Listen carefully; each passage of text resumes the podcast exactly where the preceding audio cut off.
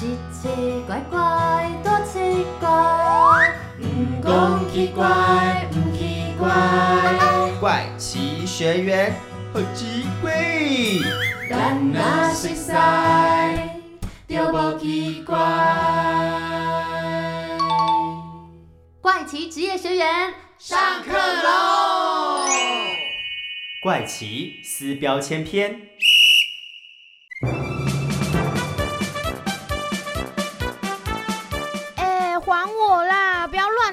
教室日志。哦哟，拿不得，拿不卡尔班长传给我，嘿嘿。哦，你们两个上课了，不要再玩了啦！耶，来追我啊，来追我啊！啊啊，是少平导师。卡尔俊校，没听到钟声吗？还在教室跑来跑去的。老师，俊校跟卡尔刚刚欺负学艺鼓掌。对啊，老师，他们每次都偷拿我的教室日志，还在那边丢来丢去。你们两个这样是不对的。看来今天的客座讲师可以好好管教一下你们两个了。啊，老师不要了，又没怎样，以后我们不敢了啦老师好，今天邀请到的就是教官卡尔班长。现在赶快把教师日志还给 Amy。俊孝，你好好准备一下资料，等一下跟着 Amy 一起介绍教官这个职业到底是在做什么。好，哇 小百科。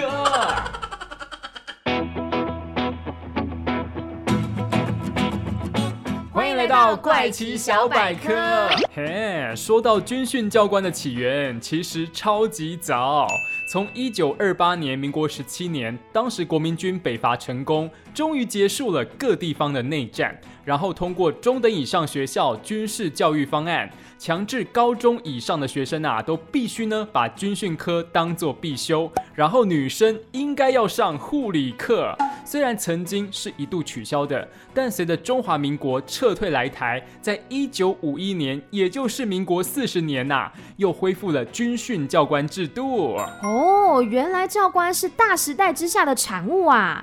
的确呢，在那一种动荡的年代，需要用非常手段才能够管得住学生。哦哎，不过把军队模式搬来学校，也有可能会造成学生的不适应。难怪啊，在爸爸妈妈那一辈的人，很多呢都会害怕或是不喜欢教官。嘿呀、但在民国七十六年解严之后呢，教官就起了很大的改变呢。除了继续要帮学生上国防安全、国家意识、军事战史、军事科技的课程之外呢，还要帮忙老师照顾学生的各种疑难杂症。对对对，像是我上次啊，在马路上不小心被车子撞到，就是教官过来警察局关心的哎。除了这个之外呢，很多老师管不动或者不敢管的学生，像是爱打架闹事、抽烟吸毒等，都还要靠各学校的教官来镇住他们哦。哦，难怪他们平常要装的那么严肃，跟营队的执行官好像哦。如果不凶的话，根本就没有人会听他们的话嘛。嫩丢吼！但是呢，听说二零二三年，也就是明年呐、教官呢要全面离开学校了，不知道未来到底会怎样嘞？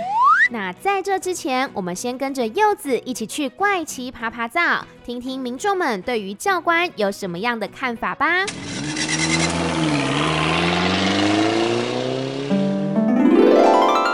Hello，大家好，我是康乐股长柚子。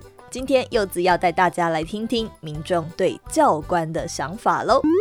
首先就来问问正在读高中的同学们，他们觉得学校的教官怎么样呢？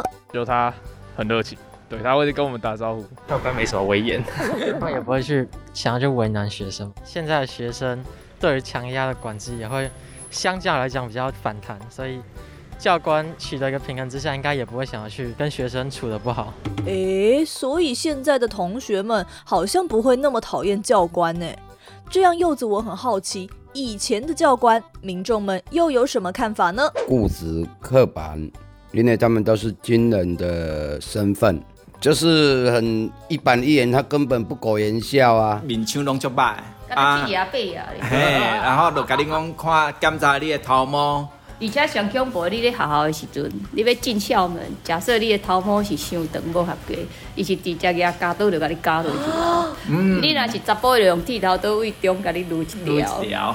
所以向阵对我来讲是感觉这是较无感觉、较无人权迄种的感觉。原来在以前，教官的管教会让学生们觉得很反感。那柚子，我想再问问这两位大哥大姐，你们还记得教官上课或是检查的时候是什么样的情况吗？军训课过来操演，对操练，我还唱军歌。我有一支枪扛在肩膀上，九条好汉在一班。哎，这条必唱必点。对，教官就是安尼啦，四个顺路啦，看到你不顺眼的就把你叫过来。哇，竟然还记得军歌怎么唱？听起来现在的教官跟以前的方式有很大的不一样哎。那柚子最后想再问问，未来如果教官退出校园，大家觉得怎么样呢？保有原有的那个传统，也是衔接他们当兵之前，男生当兵之前的引导一下，这样也是有好的方法。哦，还是要有一些规范，以那个教官去管理，这样子不能退，因为街上退的话太自由不行，因为我们的思想还还有我们的自律还不到这个时候，还暂时不用。那原因是因为教官在学校啊，与老师还有学生这个当中做一个很特殊的第三方角色，不管是帮助学生或是维护学生校园的安全，也是很重要的。好的，今天的怪奇爬爬灶带大家听完民众对教官的想法喽。其实现在跟以前的教官在学校中，不管是扮演的角色或是管教的方式，都很不一样哎。究竟在时间推移以及现代人想法之下，教官有什么不同？他们真正工作的时候又是怎么跟学生相处的呢？现在就跟着柚子走吧。听说我们今天要去新北高工，跟今天上课的客座讲师聊聊喽。Go go go！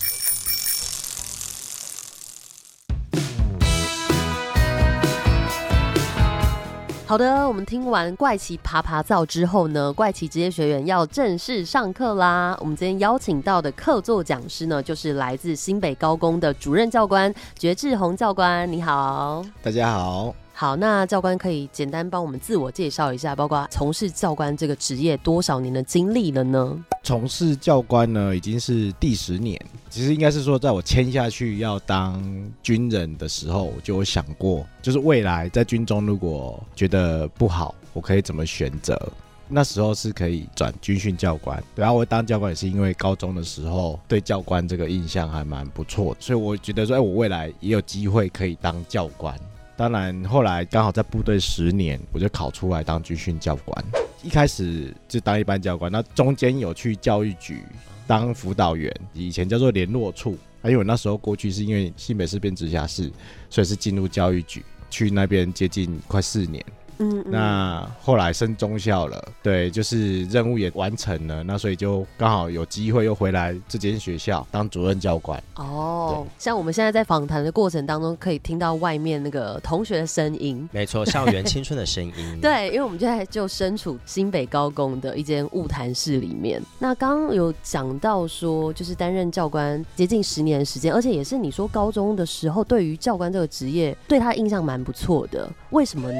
我是读树林高中，它是新北市的完中，刚好是第一年，本来是树林国中升格成完中。对，那那时候我就第一届学生，而且大家都第一年进来，哎，有教官有什么，都跟教官就很好，因为包含现在也是一样，就是完中基本上教官大部分在处理国中的学生，啊，跟高中部呢就是上课。嗯哼，那甚至我当教官之后，我居然遇到了高中的教官。哦，他还是教官，只是他到大专去了。了解，因为像刚刚讲到完中就是完全中学，对不对？像我高中也是读完全中学，然后确实教官会把比较多的心力在管国中生，可能青春期嘛，对不对？对，就是八加九啊，对，或者是屁孩，或有一些学生他就是，哎，我被记满三大过，我无敌了。哈。我们以前读书的时候，记三大过就是退学，是哦。但是现在不一样啊，你记一百只大过，他都不会退学，因为这是他的受教权，所以他完全不怕。那比如说他周集了三大过之后，就是不能拿毕业证书。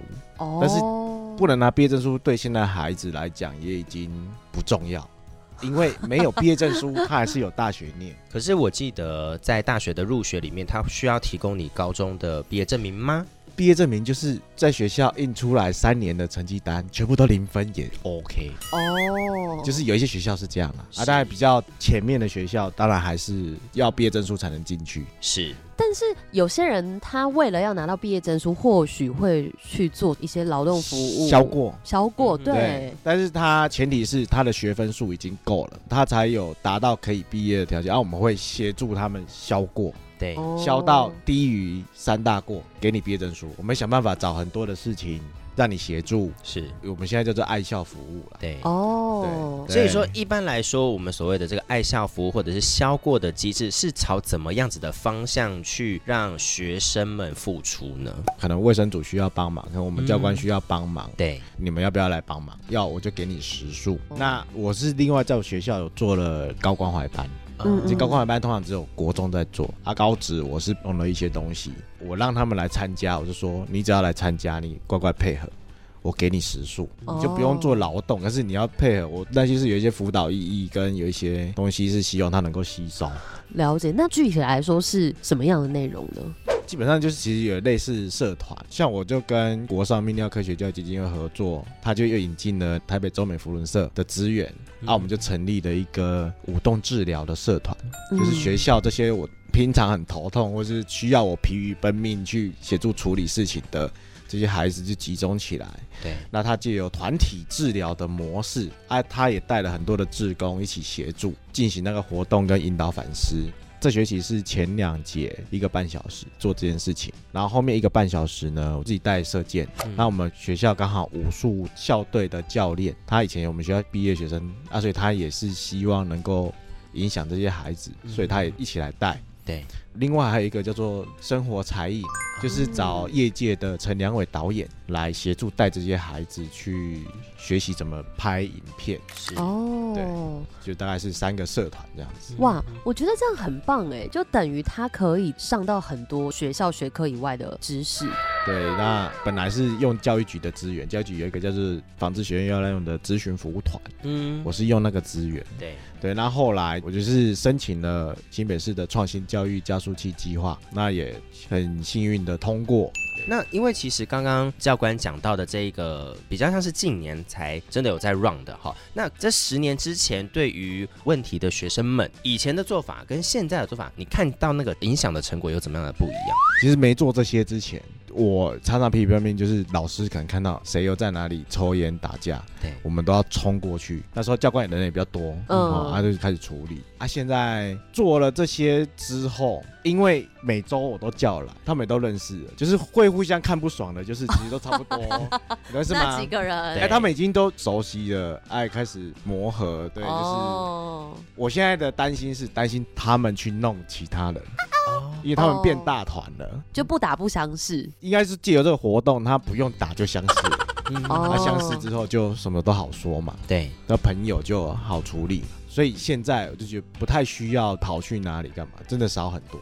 我们跟他的相处就会比较像朋友。嗯，平常在学校挺你，你在外面就不要让我麻烦嘛。讲义气嘛。是啊，讲义气啊。我对他们的要求都是安全，跟。不要制造麻烦，嗯哼哼，所以很多的事情就好处理。那他也知道我个性，你看我们这边这一间呢，我来之后特别加了摄影机，而且它是有收音功能的。因为我刚回来当主任教官也是一样哦，刚开始就这边抱一个，那边抱一个打架，然后看不爽就要冲突啊，对对啊，甚至他还想要叫外面，就要谈判。我就跟他们讲，为什么不来找我？我给他们的观念是，我是老大。校园守护神嘛，对不对？那我希望校园安定。你找外面的老大还是一样帮你瞧啊？对，你为什么不找我教官来帮你瞧？对，但是他们就会觉得找学校的师长协助跟找教官协助是一件很丢脸的事情。哦，对啊，可是后来我说没关系，那最基本要求，我不希望你们发生冲突。你们想要自己谈，你不要自己约，因为通常约在外面之前就发生好几件。本来当事人已经谈好了，对，结果旁边被叫来的人就觉得不爽啊，都没有什么事情，怎么可以？就开始拿了，就开始他们就开始打群架了。哦，很多都是这样子，其实双方都还好了，可是那个气焰很高涨。对，但是就是叫来的人没有事做，对我个他们想要人觉得找事做啊都是旁边那些，他就想要为什么会没事做了，开始看到不爽就开始打起来。对对啊，所以我就一直借由一两件事情，我跟他们讲，就跟你们讲，你不喜欢教官在现场，怕丢脸，没关系，我物谈室接你们。嗯，我只要求不要动手。对哦，你瞧不拢就该换我进来，我就在隔壁嘛。吃两次之后，学生就知道。嗯嗯嗯，对其实因为教官，其实在很多人的观念当中，他可能都还是一个比较强硬的，或者是有拘束的这个观念在里面。那你们会跟辅导室去做联系跟合作吗？呃应该说，其实我很幸运来到这间学校。哦，从以前的校长，学校的辅导观念还蛮强的，嗯就是给所有的师长，那包含几任的辅导主任也大力在推，因为他们都是辅导体系打滚过蛮久的时间的。嗯甚至我回来当主任教官，我听到的就是那时候的辅导主任他就讲了，训育要辅导化，辅导要专业化。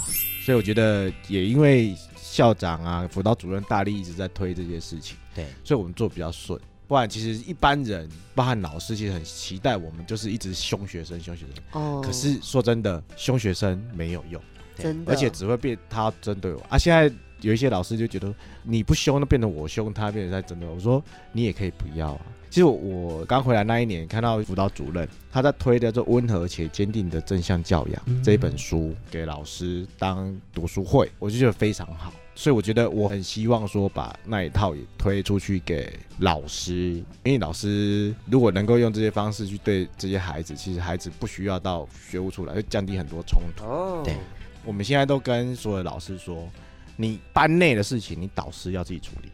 嗯，科上的事情，那当然就是你科里面自己先协调、先解决啊。然后除非你是跨科，那跨科当然教官就要出来，或者是要涉及到外面绕廊的事情，我教官绝对第一时间冲出来。对，那当然我们现在有取代教官的人力，叫学创人力，一样我们学生有发生事情，先带学创处理给他看，再来就请他自己处理。那后面会导师没课，会叫导师进来，有跨班啊什么，你导师就在旁边听，旁边看，有需要讲就在讲，不然就是我主导。嗯但是我做完一次之后，班级内的事情导师要优先处理，他处理不好，我们行政一定要介入。我们现在有跨部，我们有日间部，有进修部。哦，跟大学一样，学校就只有两次机会，日夜校会聚在一起，嗯，运动会跟校庆，就是他们在处理恩怨的时候，就很多人都到学校，然后想说借由这些活动来处理一下们。教官就会事先就会先，因为一定都有情资，知道就马上把它处理掉。嗯对，这个就不会说还要你老师来干嘛，但是我会叫老师一起来啊了解学生的状况。是，你刚刚有讲到一个是是学创人力吗？这个职位在学校里面是什么样的角色啊？哎、他就是来取代教官做学生生活辅导啊，或校园安全啊这些。所以他也是老师吗？不是，他是约聘人员，哦聘雇人员啊。是，对，那都是由教育局统一聘请的。是，所以之后就是，如果二零二三年教官退出学校之后，就会有这一个职位来协助，会会转换，像我们现在我们编缺是十一个，可有一个是长期借调教育局的教官，那所以那不算，我们是十个。嗯，像我们现在就是改成编缺剩四个教官，那有六个学创人力，那新北市叫生辅员啊，生活辅导员好啊，所以就慢慢的会转换。像我们九月一号又推一个教官，对，那教育局就会把它转成学创人员，哦，就是慢慢的替换，慢慢的替换。那想问一下，这个学创人力，也就是生活辅导员，他们有怎么样子的一个背景专业知识的要求吗？其实，在规划这些新北市的期待是希望教官留任，就是退伍之后回来做这个职位。因为军人退伍有所谓的天花板，公家机关的了超过多少钱，你就不会领退休俸。对，那他设定的是刚好接近天花板的薪水。对，那希望的是教官进来。你看，像台北市的话它不一样，他是不要教官，他要的是代理教师哦去做。那所以他故意调比天花板还高，所以台北市就不会有教官去做就是学务人员这件事情。我觉得现在可以来聊一下一些小故事啦。嗯，因为就是志宏教官担任教官这个职位将近十年时间，有没有发生什么最让你印象深刻？我刚回来，因为那时候有一个学长快退伍，他就交接那个头痛人物。那时候刚好是二年级，嗯他常常打架闹事。后来哦，我就好，我接手，接手没多久他就三年级，对，他已经记超过三大过，我就不太会去用惩处这件事情去处理他。代表他其实没有在怕嘛，就是不是很怕这些对惩处。可是我我现在讲就是说，哎，那那这个学生后来哎发生了一些事情，啊一样处理之后，哎就是变好朋友。他是学校里面最早叫我大哥的，哦，老大，他叫老大，老大老对。大 有什么情绪快控制不了，要干嘛，他也会先来说，然后就会跟他、跟他讲一下。他的成绩不好，他拿不到毕业证书哦，他没有去考统测，结果他后来他说他推真的，他叫我写那个推荐信推荐信，我就想了一下，好，把黑马讲成白马，就他的丰功伟业，我就换个角度去写，写的很含蓄这样子。对，就是他有领导能力啊，啊，领导能力就是他会绕狼去打狼，然后就觉得他非常有领导能力，对不对？然后他有交友广阔，对对，交友广阔我写，对，然后就类似这样就写了啊，他去投云科大进修部，被他上了，他后来回来学校，他每年都会回来学校。第一年回来的时候，我问他说：“哎，那你现在过得怎么样啊？”哦，他说：“教官，书卷奖。Oh my god！焕然一新，焕然一对，新他。说书卷奖，但是他很不赖，他说因为读到那么好的学校啊，当然也是人生地不熟，没有人跟他一起做那些以前狗屁倒灶的事情，什么 打麻将啦，什么翘课啦，什么干一些奇怪的事情。对对，那很多的事情也都已经合法，因为以前是未满十八岁非法，对而且也变合法。你知道今年回来更夸张了，就问他。哎、你现在怎么样啊？书卷奖，他就跟我说，教官，什么书卷奖？现在叫学生代表。好厉害哦！但是这件事情呢，我也一直很记得很熟，我也一直鼓励其他的孩子。蛮感动的哎，而且就是教官还愿意协助他进入大学继续就读。兄弟嘛，不会把过往的事情就说你是坏学生，因为学生有本来就有犯错的权利。对，我们的责任就是在引导他不要再做错的事情。那除了这个之外，教官还有没有什么样跟学生之间的故事可以分享呢？有没有你很印象深刻的？有一个有一点叫遗憾的故事，我那时候刚我们三个教官补到这个学校来，我是年班最小的，所以我被分配到的业务比较重，就校安嘛，然后跟药物滥用。对啊，我一直有一个观念，我想说外面的药物滥用都蛮严重，学校怎么可能没有？对，对，但是我人认真的在做，我在做验尿这件事情。在学校里面吗？学校啊，会找学生验尿。那时候的学长就跟我们说：“你做那么认真干嘛？我们学校没有药物滥用的学生。”老师也是这种想法哦。但是我做了一年，被我找到第一个。嗯，第二年我又找到一个，然后我第二年找到了那一个。他他只是好奇，其实学生用到的都是好奇，就是用一下，然后引诱啊或什么，哎，就是我在抽 K 烟那什么，那你反正你你有在抽烟，你就抽看看嘛。嗯，对，啊、那时候刚好被验出来。那因为他在学校里面就喜欢当老大、啊，动不动就说教官我海公耍逃，以前我们叫海山高工。哦他说我是海公耍逃，他上课喜欢捣乱，喜欢讲话，就对是很开放。吸引注意啊，吸引人注意他对。，我那时候有带学校就是直追花社团，哼，我那时候就是利用社团，然后我就跟戏剧社合作，然后嘞就带他们去表演，我就叫他当社长，给他舞台，因为他喜欢表现，哎，呀真的做的有声有色。嗯，再来就是他家里本来是跟家长关系不好，所以他才跑去外面打撞球啊，干嘛才会碰到那些东西。啊后后来就跟家长合作，哎，他假日都带他去东部啊、宜兰啊，他们老家去那边走走啊什么的。嗯对，那这个学生呢，就是在学校这样子辅导，哎，他很有成就感。可是到了呃二年级吧，我到夜校去接生辅组长，嗯，对，那日校就移给其他日校教官，因为作息不太一样。哦，对，那但是他还是会来找我，我们会还是会聊一下。对啊，可是因为我当一年之后，他刚好三年级，我就调到教育局去了，忙就没有再联系。之前我跟他讲，你一定要撑到毕业，你不要去浪费时间。比较可惜是三年级的时候他就休学了，他没有拿到毕业证书。隔了几年，我就忽然想到他，就传赖给他。就后来我听到，我还蛮感动，他从军去了，而他还自己去外岛。啊，这个我就觉得说，至少在学校的过程中，他辅导是成功的，然后后来没再碰那些东西。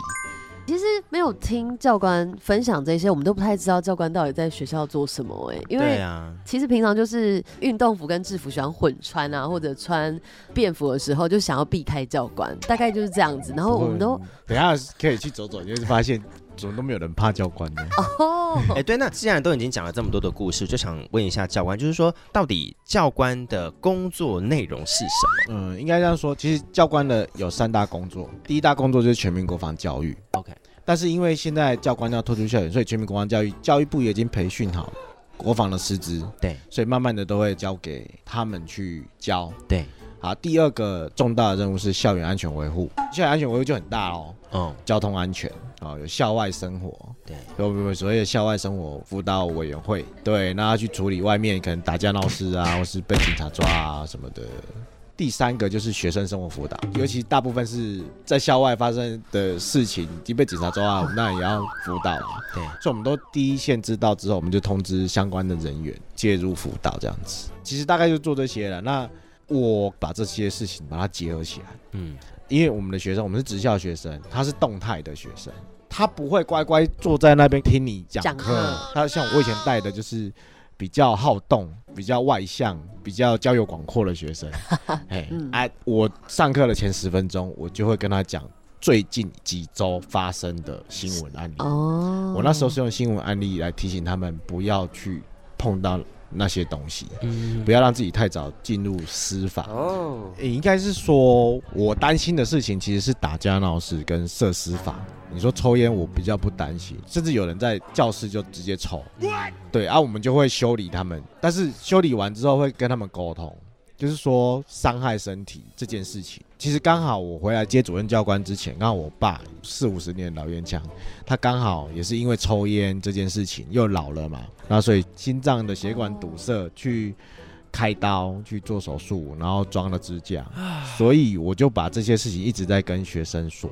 对，那现在比较长的是电子烟的危害真的很严重，很多人没有抽过纸烟，他就直接抽电子烟，嗯，而且他觉得很帅，他觉得很香，带来学校就直接用。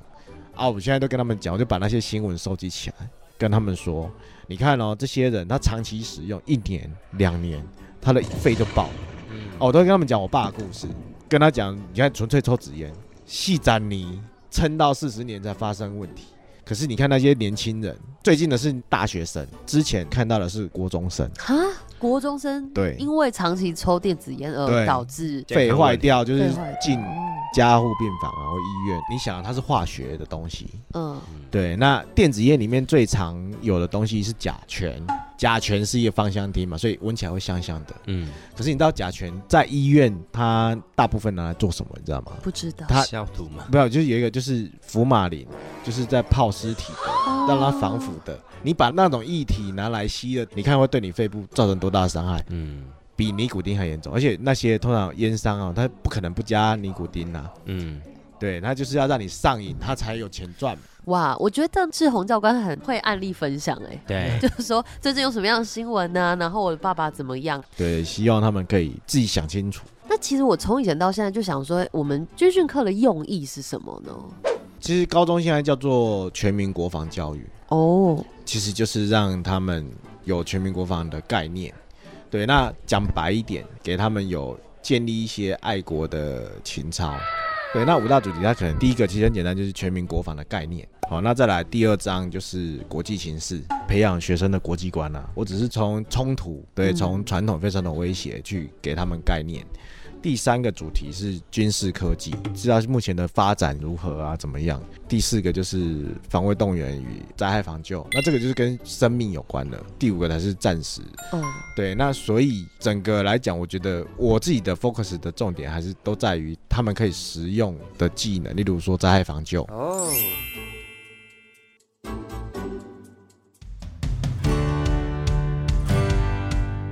好的，那么现在就麻烦志宏教官训练我们怪奇职业学员一些常见的口号吧。来，闻口令，两脚跟靠拢并齐，脚尖向外分开四十五度。对，以两脚掌内圆计算，很好，做得很好。好，在两腿挺直，两膝靠拢，好，两腿挺直，我们以前在部队的时候会被学长放一张纸，你要夹住，不能让它掉。哎，阿如果太瘦的人是不是很容易掉？没有，其实正常的腿型其实是会掉的，我就这样这样。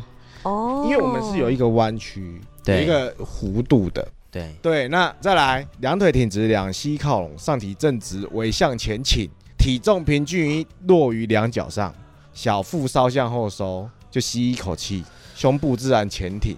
对，啊，用腹部呼吸，在两肩移平，尾向后张，啊有点像我要去跟人家打架，对不对？哦，抬头挺胸的概念。对，抬头挺胸哈，两臂自然下垂，两手轻握拳，轻握拳，好，拇指放在食指的第二指节，中指的这个指腹贴于裤缝，下颚为向后收，两眼凝神向前平视，头要正，颈要直，口要闭，这就是我们的立正姿势，大家做的非常好。好，谢谢教官。听口令，立正。好，在立正的时候，我们立正站好，对不对？一样，所有的姿势都跟立正姿势相，只有动你的右手。嗯，国中的敬礼是三根手指头，就是智人永山达德。哦，对，好，那我们到高中之后，跟甚至在部队里面都是五指并拢伸直，从右前方抬起来，大概十五度到三十度之间。好，再来曲肘收上来，上臂与肩同高。好，用我们的食指指尖跟中指指尖轻于右眼眉梢。好，很好，哎，动作都不错。好，那我们稍微往内关一点。那纹理臂的时候呢，手快上快下，就下切不要拍大腿。好，那再恢复成立正姿势。哦，对，哇，这个三个简单的动作其实有小 paper 哎。这些动作已经是我们十多年前的事情了。等一下，我觉得教官你要不要就是喊一下口号，我们试试看能不能能屈能伸。听口令，立正，立立正，哎，这样没错。扫膝，对，小西就要手背后面，李正，敬礼，礼毕，对手下切，然后收起来。对他刚刚就有拍大腿，那哦就是比较不小心不 OK 的这样子。对，教官，对不起，我会改进的。哎、我觉得有点怀念呢，因为以前军训课确实都有这样子的课程，然后对训练一下。是，李正，小心，李正，敬礼。哇，赞了，Amy，你的动作也太标准了吧！对啊，立正的时候要缩小腹，身体向前。哎呦，我都快跌倒了啦！哎，我也是哎。教官说敬礼的手要快上快下，还不可以拍到大腿，太难了吧？这些动作都是需要时间练习的哦。来，大家再试一次吧，听我的口令，立正，手放好，对，很标准。接着小细，哎，不要乱动哦。哦，很好哦。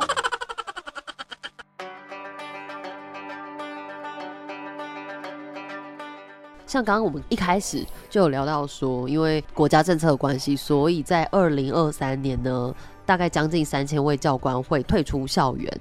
那想询问志宏教官，你对于这样子的政策啊，或是这样的改变是什么样的想法呢？其实我觉得这是德政，就是虽然是上级的政策，让教官结束在学校的任务，那他也有规划了让其他人来接手，我们可以放心的离开校园。但是说真的，因为教官我们的天职跟我们所遇到的事情跟处理的事情，我们是三位一体，是结合在一起。嗯，那你现在是分开的，当然会有一些力道一定会不足。另外一个就是因为我是军人，我有我的天职跟我以前的训练，就是有事情我一定要处理到完。在外面发生事情有问题，我就是赶快去协助处理。但是其实有比较多的部分，就是我觉得只要导师比照国中的方式带这些孩子，其实学校就会稳定很多。因为教改开始，他改的太松，嗯改的我们都不能管。对，师长也很头痛。嗯，对我已经不能用原本的方式去对待他们，是，所以我才会想刚刚讲的那些方式跟他们相处。对啊，那如果说我不做这件事情，我其实早早退伍了。嗯，对啊，所以我觉得这是得政啊，刚好这个政策，那我就早一点规划离开。其实大部分的我认识的教官，大概想法都差不多哎。其实我们教官会走得很潇洒，嗯，因为我在学校一天，我就把这些事情做。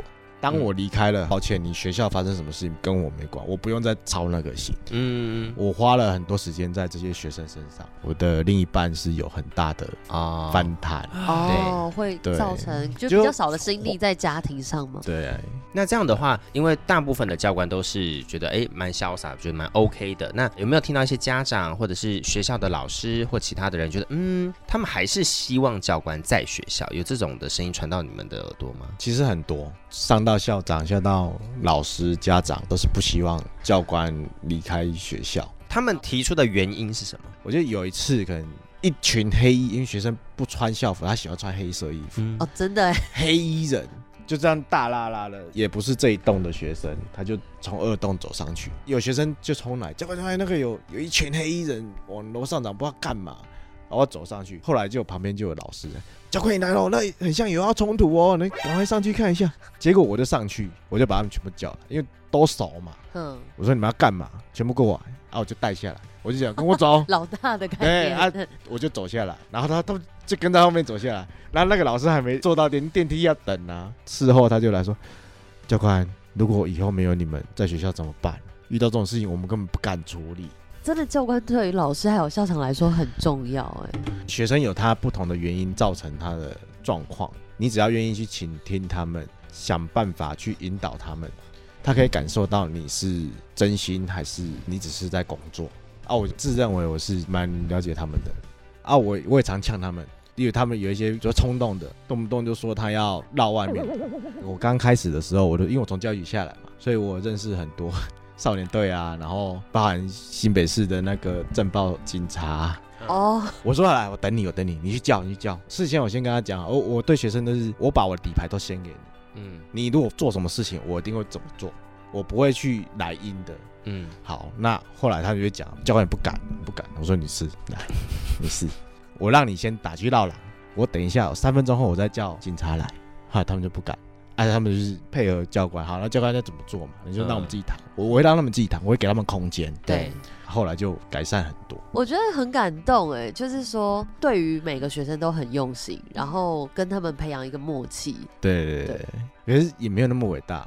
整个学校有前面百分之二十，你每老师他都可以过得很好，他都可以学得很好。这百分之二十不用你教，但是这百分之二十在我们职校来讲叫做选手。我们有全国比赛金牌，也有世界比赛金牌，还是资讯的、哦。那些有专门的老师在带。我们教官、生辅组就是负责后面百分之二十，我把它 hold 住，不要往下掉。那能够往前就往前，嗯，那整个学校的风气就会往前。中间那一大块需要的是各个老师，嗯，对啊，他不要被影响带坏，一定会变好。嗯，老师呢，我期待你用百分之八十的心力对待后面的百分之二十，把百分之二十的心力对待前面百分之八十。但是现在老师其实包含我们自己的经验，其实老师都会花百分之八十的心力在前面那百分之二十。他鼓励你，你考得很好啊，怎么样，继续往前。可是，在现在这个年代不一样。嗯，那像志宏教官，你如果在二零二三年退出校园之后，会有什么样的打算或规划呢？我其实帮自己想的两条路啦。第一条就是我现在希望说，我在这边做主任教官，有机会可以直接再晋升，嗯，可能变上校啊。那变上校就会去哪个单位去当副督导啊，或是就是行政职。对，那第二个就是退伍吧，学习做老板，就投资啦。未来的我的生活要自己掌控，那我不要被绑住。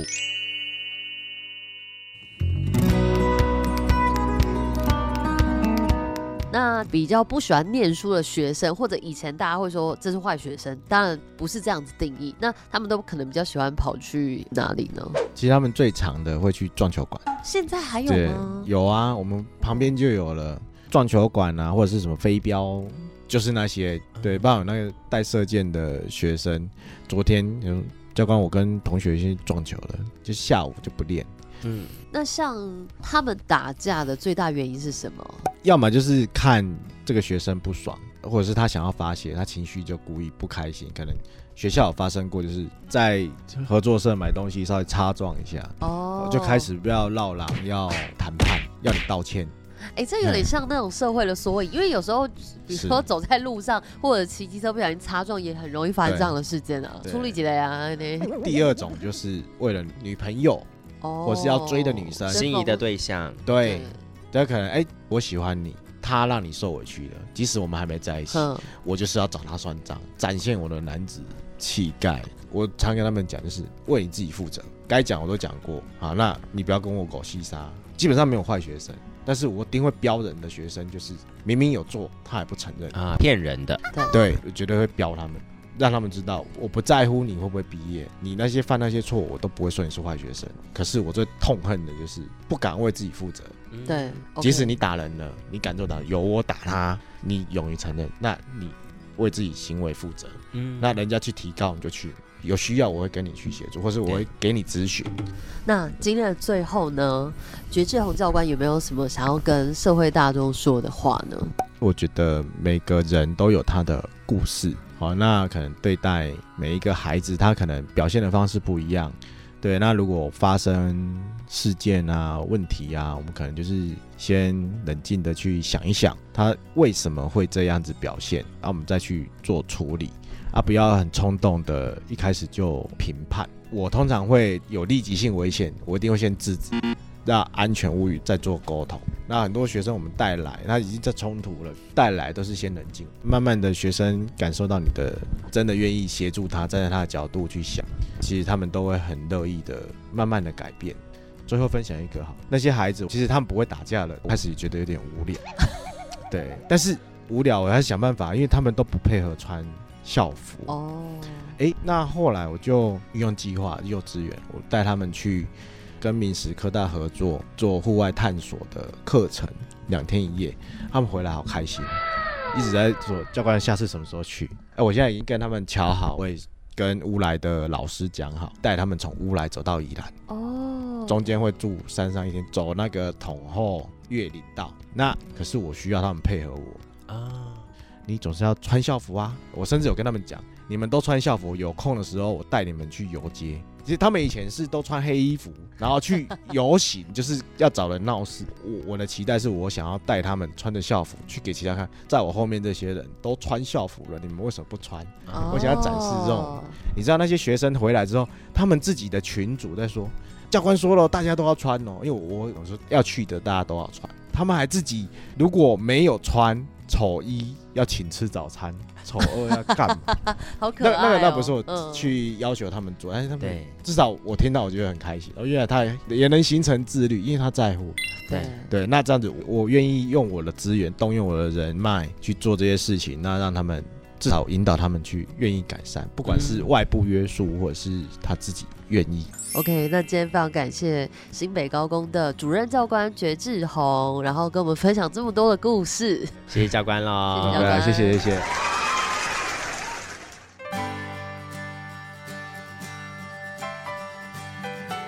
老师，我觉得教官好厉害哦！他们在校园中帮助同学们往正向发展，也在适当的时候给老师们很多正确的观念呢。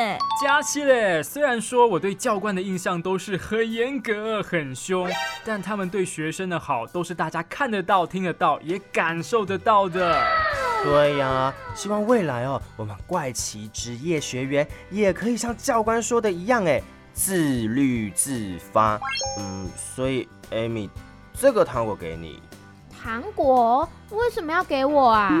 哎呦，就呃，今天对不起嘛，抢你的教师证还丢来丢去的。嘿呀、学艺鼓掌，拍谁啦？我们以后不会再这样了，请你原谅我们。嗯，好吧，看在你们这么认真道歉的份上，我就原谅你们。做错事情，勇于承认再改进，这样负责的态度就是最重要的事情。以后不管校园内有没有教官，同学们都要记得这个观念哦。那么怪奇职业学员，我们下课喽。